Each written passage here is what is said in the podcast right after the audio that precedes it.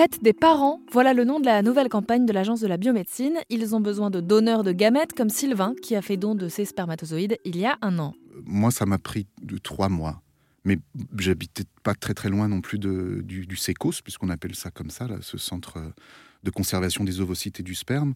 Et euh, ça me permettait d'y aller régulièrement. Il y a une seule obligation, c'est qu'entre les dons, il y a quelques jours euh, d'abstinence pour que pour qu'on puisse avoir le, un nombre de spermatozoïdes assez conséquent. Mm. On va le dire comme ça, c'est assez concret.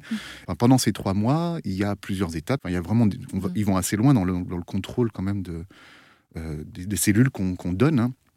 Euh, il y a des prises de sang, il y a le rendez-vous avec le psychologue dont je vous parlais, il y a un rendez-vous avec un généticien aussi qui fait un bilan sur la famille, sur les maladies qui peuvent être véhiculées au sein de notre famille.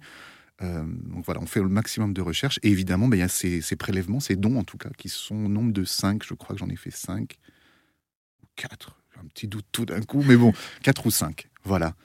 Et, alors, on, vous demande quoi? Vos motivations? On, note quoi sur vous? La couleur de vos yeux, par exemple? Oui, oui, couleur des yeux. Alors, en fait, on, a, on doit donner des renseignements généraux pour ceux qui souhaiteraient juste avoir ce type d'informations. Donc, c'est couleur des yeux, euh, la taille, le poids, euh, la couleur des cheveux, euh, et la, profession, la situation maritale, et puis si on a ou non des enfants.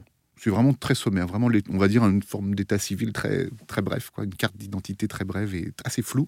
Et ensuite, il y a, il y a une deuxième, mais ça c'est à la fin du don, et on nous le demande uniquement si notre, notre don est validé. Je fais un petit saut dans la chronologie, où on nous demande, on n'est pas obligé de le faire, d'écrire une, une, lettre dans laquelle on explique nos motivations. Ce serait un courrier qui sera lu par la, les, là où les personnes nées du don, qui souhaiteraient du coup euh, un peu accéder mieux, au dossier. accéder au dossier. Et ensuite, il y aurait cette troisième étape où, effectivement, il pourrait évidemment me rencontrer euh, s'il le souhaitait.